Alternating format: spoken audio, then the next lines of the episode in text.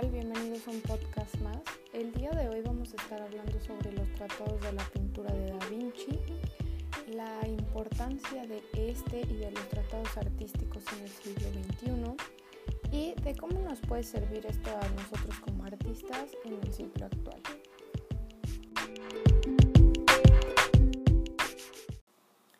Y pues bueno, para ponernos en contexto, me gustaría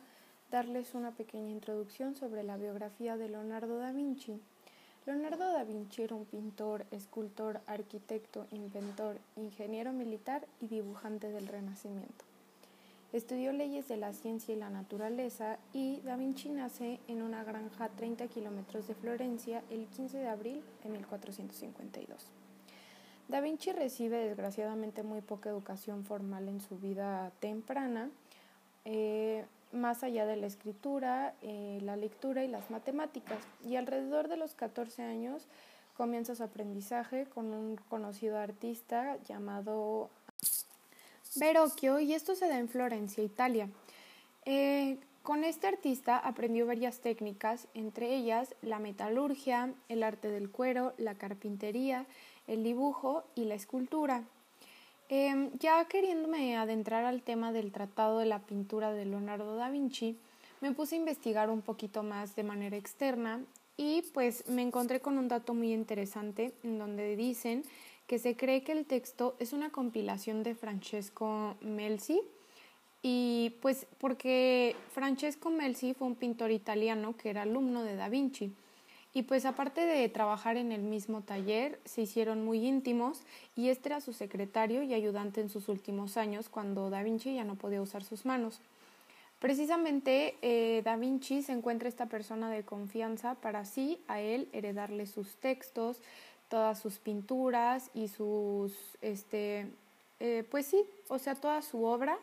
entonces, este artista se encarga de ordenar y de restaurar muchas de las obras, ya que también se dice que Francesco eh, replicó muchas de las obras de, Da Vinci,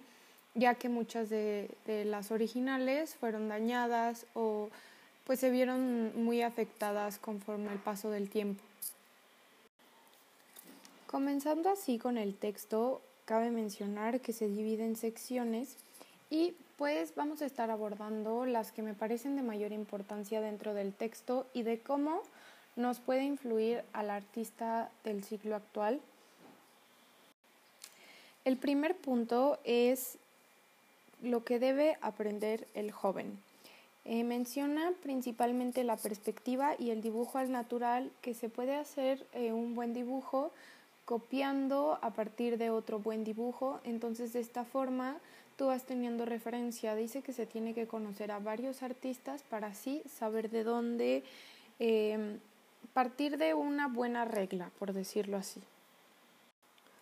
Uno de los puntos que menciona como primordial en el dibujo es el uso de luces y sombras, este, ya que pues esto le da la dimensión al dibujo.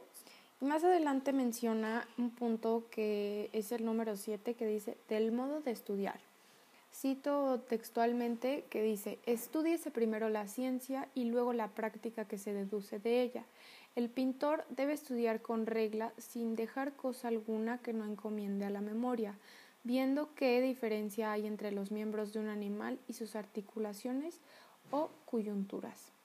Me parece importante en este punto comparar con, el, con nuestro arte del siglo actual, ya que es muy común ver que los artistas, este, principalmente jóvenes o los artistas este, que solamente hacen el arte por el dinero, no quieren pasar por este filtro en el cual tienes que aprender a dibujar antes. Ellos quieren lanzarse a lo que va. Entonces, para hacer un,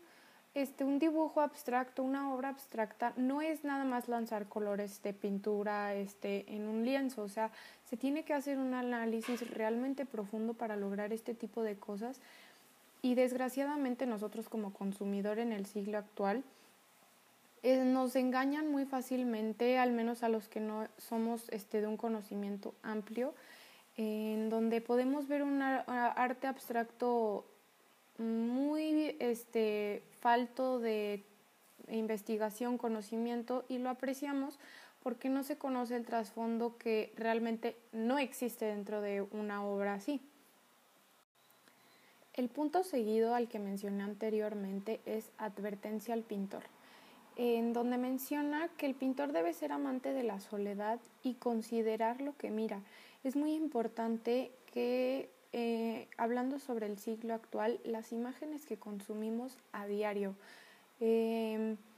desde ese entonces, eh, para ellos la observación es una cosa muy importante dentro del arte, la pintura y obviamente parte del análisis. Entonces, este punto se puede aplicar de, de forma muy eh, contundente en nuestro arte actual. También menciona la universalidad como algo muy importante, en donde no puedes ser solamente amante de el, el, paisaje, tienes que saber la importancia de todas las este, composiciones, los tipos de obra, desde un retrato, en donde inclusive hasta mencionan como los sonidos, o sea, podemos nosotros decir, ay sí, a mí lo único que me gustan son los sonidos y encontrar muchísimas cosas en los sonidos o en las nubes, pero realmente es importante conocer de todo, que es algo que también, insisto, en nuestro siglo actual, nos hace falta, porque para conocer, por ejemplo, este, figura humana, pues antes tienes que hacer una investigación de la anatomía, no es nada más lanzarte y hacer figura humana. El precepto al pintor em, habla sobre,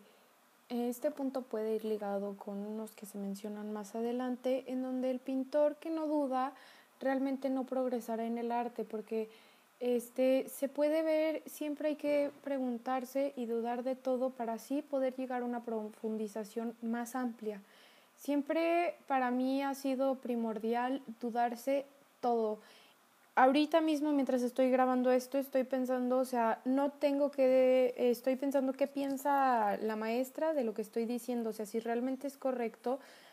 si es ella lo ve desde el mismo punto de vista que yo, o sea, dudarse todo siempre ha sido primordial, inclusive en la vida diaria. Ahora sí, ligando el punto anterior con este, habla sobre la corrección de los errores que descubrió uno mismo. Dudando y preguntándonos las cosas es como vemos los errores y cómo podemos de ahí dar un margen más amplio para cualquier cosa. Los errores siempre ha sido una cosa primordial dentro del arte porque se sabe que muchísimos artistas pintaban encima de sus obras cosas totalmente diferentes o cómo se puede ver que corrigen. O sea, si no te tomas el tiempo de corregir, no puedes este, llamarte como un buen artista porque al final de cuentas es parte de, de la formación. Otra cosa que me parece muy importante que realmente se aplica al día a día es el aprender a ejecutar y pero ejecutar de manera planeada y útil. Este menciona que primero lo dibujas despacio y luego este pues vas aumentando velocidad conforme vas este avanzando en el dibujo. Otra cosa es cómo este, nos autojuzgamos demasiado y que es más importante la opinión que nos da el enemigo que nuestro amigo. Siempre hay que tener este, mm, esta percepción desde el punto de vista ajeno, pero sabiendo de quién tomar los buenos consejos. Este es un punto primordial porque aquí podemos responder sobre la importancia de los tratados artísticos en el siglo XXI, en donde menciona de aquellos que solo usan la práctica sin exactitud y ciencia. Como ya lo mencioné anteriormente, hay que practicar desde el dibujo hasta la pintura realista abstracta para poder hacer una buena obra, porque sabiendo el conocimiento del proceso que toma llegar hasta este punto, lo tienes ganado. Pero eh, ya lo mencioné, el artista actual no lo quiere hacer, quiere lanzarse de lleno a hacer un arte abstracto sin fundamento, sin conocimiento previo. Empezando a hablar en cuanto a técnica, Da Vinci menciona cómo debe ser la luz para dibujar al natural, cómo debe de ser para dibujar una figura, etc. Y pues es un dato que yo creo que como artistas deberíamos de leer y saber todos, este, porque obviamente es importante analizar el tipo de, de pintura y de dibujo que se realizaba en esta época. Yo jamás me habría imaginado que la luz para dibujar al natural debe de ser del norte para no tener mutaciones en el modelo y pues que también la, la luz tiene que ponerse de modo en composición que, que sea bien analizado y pues que debe de estar rodeado de, mucho de mucha luz pero no estando directamente en el sol. Da Vinci menciona que dentro del dibujo de figura humana este, o modelo al natural, los ojos, tanto como del el dibujante y el modelo, deben de estar en la misma línea de horizonte para así crear una buena composición. Recordemos, Da Vinci era este, artista, era eh, inventor, o sea, todas estas teorías parten de una investigación muy amplia que hace a partir de su gran conocimiento habla sobre, ya lo había mencionado, el conocimiento de la anatomía dentro del el dibujo de figura humana. Cómo no es nada más conocer este, eh, la proporción, sino también cómo se componen los músculos para así crear realmente el movimiento debido. Este, igual más adelante menciona el defecto del pintor, que puede ser que repites la misma figura y el mismo cuadro, ya que es lo que conoces siempre hay que tener amplitud dentro de cualquier este ángulo, eh, dentro de si es figura humana femenina o si es masculina, hay que tener amplio conocimiento para no ser repetitivos con las obras. Me pareció bien interesante eh, en el punto donde menciona sobre cómo puedes este, eh, rectificar una obra reflejándola en un espejo. Este, es una cosa que pues comúnmente, por ejemplo, las mujeres hacemos a la hora de pintarnos las uñas, en vez de vernoslas precisamente la mano, eh, reflejamos en un espejo para vernos las uñas o cosas así que es algo muy común y que sinceramente creo que es muy útil dentro de el arte, inclusive la vida diaria. Me impresiona muchísimo cómo menciona de cómo se tiene que pintar a cada personalidad, o sea, cómo se tiene que pintar a los niños, que se tiene que pintar con, con actitudes este, muy vivas, este, que a los ancianos se les tiene que pintar con las rodillas dobladas, este, con, con como una personalidad distante, que a las, a las este, ancianas, bueno, que las menciona como viejas, no sé por qué, eh, las representa atrevidas y con movimientos impetuosos y que a la mujer se le tiene que representar con una actitud vergonzosa, que esto pues es algo que no termino de entender como muy a fondo. Este, pero pues bueno, Da Vinci lo dijo entonces. Conforme fui leyendo el texto me di cuenta que, siempre daba una explicación como para cada tipo de obra, cómo debes pintar el, mar, cómo se debe pintar la noche, cómo pintar una batalla, o sea, es una explicación súper vasta de, lo que debes de hacer en cada tipo de, composición, este, cómo, cómo lo representar los términos lejanos, este no sé, es algo como que me parece muy impresionante porque pues es un diario tutorial de cómo pintar. Eh, dentro del texto se menciona muchísimo también la técnica hablando de color, de cómo puede este, el verde tener más protagonismo que el azul, eh, cómo se tiene que hacer este, eh, utilización de estos y también en dos puntos se menciona la, el qué cuerpo mostrará más bello color y este, cuál es el cuerpo que muestra más su verdadero color también. A esto se refiere con que eh, una superficie tersa mostrará claramente de mejor este, calidad de un color. Volviendo al tema del color y el uso correcto de los colores, también aborda este, cómo eh, se utilizan las sombras este, dentro de un cuerpo de color, en donde menciona que puedes poner un objeto este azul reflejado con una pared de otro color que de un lado puede ser un color bellísimo, pero del lado de la sombra se va a hacer un color terrible. Normalmente para hacer estas sombras se hacen colores oscuros, este, de una mezcla de muchísimos tonos para lograrlos. También habla de la, la importancia de los colores en un lugar oscuro y este de algo que me parece súper interesante, que habla hasta de forma muy técnica, muy científica, de dónde se origina el color azul del aire y pues esto se debe, se debe a una, este, a las tinieblas superiores y la tierra. Entonces obviamente el aire realmente no tiene olor, color o sabor, pero dentro de una obra se percibe de un tono azul. También habla de la mezcla de los colores, de cómo a estas se les llaman especies segundas y me parece muy interesante cómo Da Vinci realmente no defiende a ningún filósofo en cuanto hablando de color blanco y negro,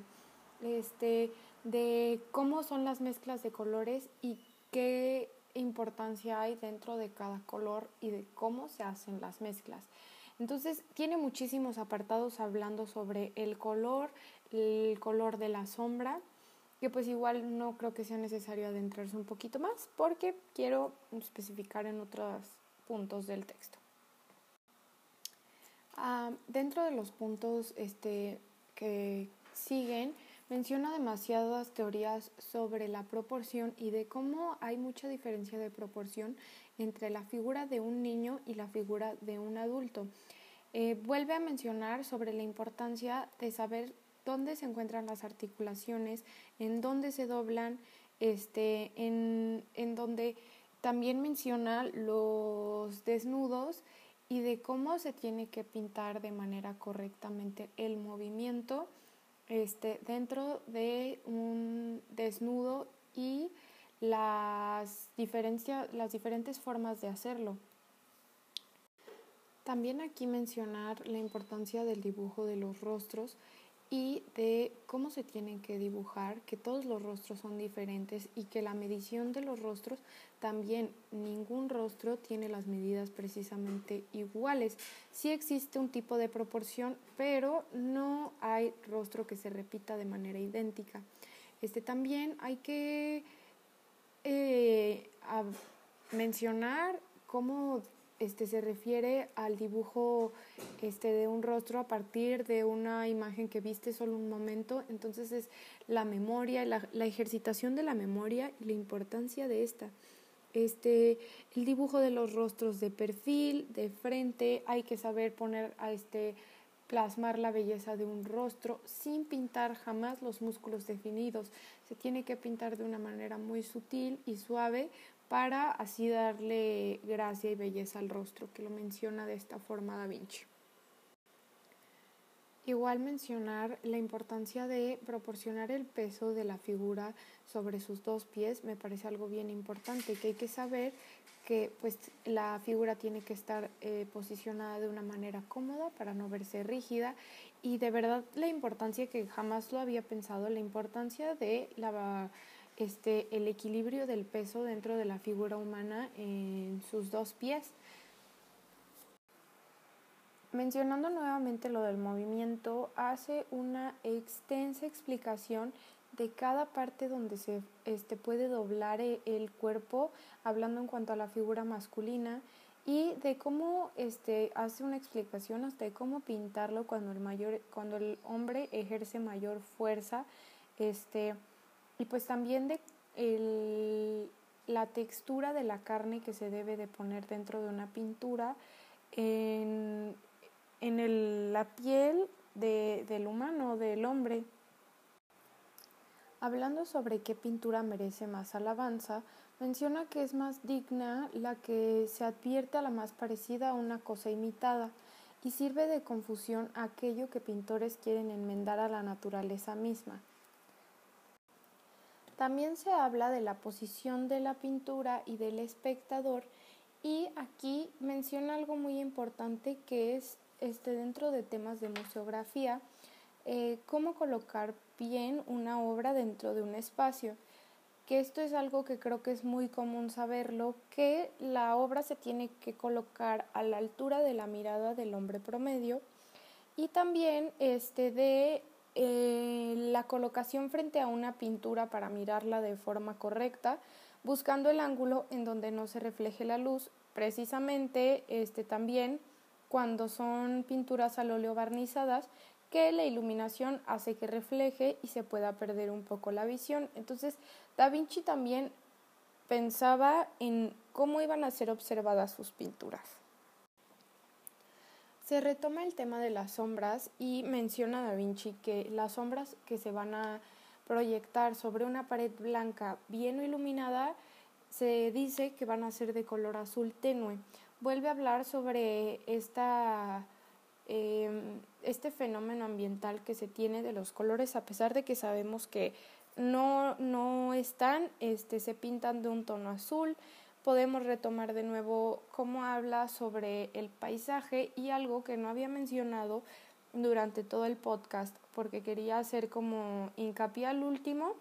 es sobre la figura de los animales, en donde habla sobre las sombras y dice que por muy iluminada que esté una situación dentro de un animal de cuatro patas, siempre la parte inferior, hablando en este caso como de el pecho y la panza del animal, van a ser de un tono más oscuro. Entonces, este menciona muchísimo sobre la proporción de los animales y la forma de encuadre que existe en estos. Para finalizar con el texto, viene un, un, par de hojas en donde menciona este ya un punto de vista más personal, dejando de lado la teoría, y dice que cuando la obra satisface al juicio es una triste señal para el juicio. Entonces se, se entiende que el juicio tiene que superar la obra para ser así perfecta. Este, dentro de esta obra menciona algo que me parece bien importante también, que dice, la poesía, la pintura es poesía muda y la poesía es pintura ciega, y una y otra van imitando la naturaleza en cuanto les sea posible, y por una y otra pueden mostrarse muchos hábitos morales, como lo hizo Apeles con su calumnia. Para concluir con el podcast, voy a responder un par de preguntas este, en las cuales voy a responder en base al texto y mi criterio propio. Y pues bueno, la primera pregunta dice, ¿le sirven o no al artista y en específico al estudiante en formación eh, los consejos vistos en el texto? Y pues bueno, yo diría definitivamente que sí, porque eh, son cosas que a lo mejor, aunque no pertenezcan precisamente al arte de nuestro siglo, es importante saber y tener en cuenta porque por algo existe la historia y por algo este, se tiene que partir, como se mencionó durante todo el podcast, se parte de algo y se va más y se tiene que experimentar una amplia gama de técnicas para así lograr perfeccionar y encontrar cuál es en la que nos desarrollamos o nos desenvolvemos de mejor forma. La siguiente pregunta a responder es, ¿se podrá hacer un tratado en esta época? ¿Sería funcional o todo ya está dicho y resultan más importantes los manifiestos? Y pues bueno, para, para eh, aclarar un manifiesto es este un texto suele llamarse una expresión en donde se conjuntan el porqué del movimiento, cuál es su, su fin y de qué va. Entonces, este, pues yo a esta pregunta respondería que sí, sí se puede hacer un, un tratado, pero yo creo que tendría que ser de forma más personal porque sinceramente ya hablar de arte en el siglo XXI es abarcar demasiadas cosas, ya que el arte se ha extendido a cualquier rincón de, de la vida cotidiana, tanto como en el mundo del arte, ya se hace arte a partir de cualquier cosa. Una, una cosa muy importante que me gustaría mencionar dentro del arte moderno en el que vivimos actualmente es que se ha perdido, por ejemplo, esta investigación previa a en donde por ejemplo digo ok tengo ahora mismo un sacapuntas de madera y entonces solo conceptualizo y pasa a ser una pieza de arte. Sin yo antes hacer una investigación de qué madera se compone el sacapuntas de cómo puedo realmente este, darle un sentido a la pieza y este tipo de cosas que tal vez se ha ido perdiendo a lo largo del tiempo. Anteriormente en la historia eh, el arte era muy era un círculo muy corto en donde sabemos que por ejemplo el arte medieval abarcaba principalmente mm, tales temas en donde el, el, arte sacro, por ejemplo, o sea, abarca un mismo tema. Sin embargo, ahora mismo delimitar el círculo del arte moderno va a ser un poco más complicado que ah, en la historia del arte anteriormente. Y pues bueno, em, creo que eso sería todo por el podcast de hoy. Saludos maestres, espero que se encuentre muy bien cuidándose de, de esta horrible situación que estamos viviendo.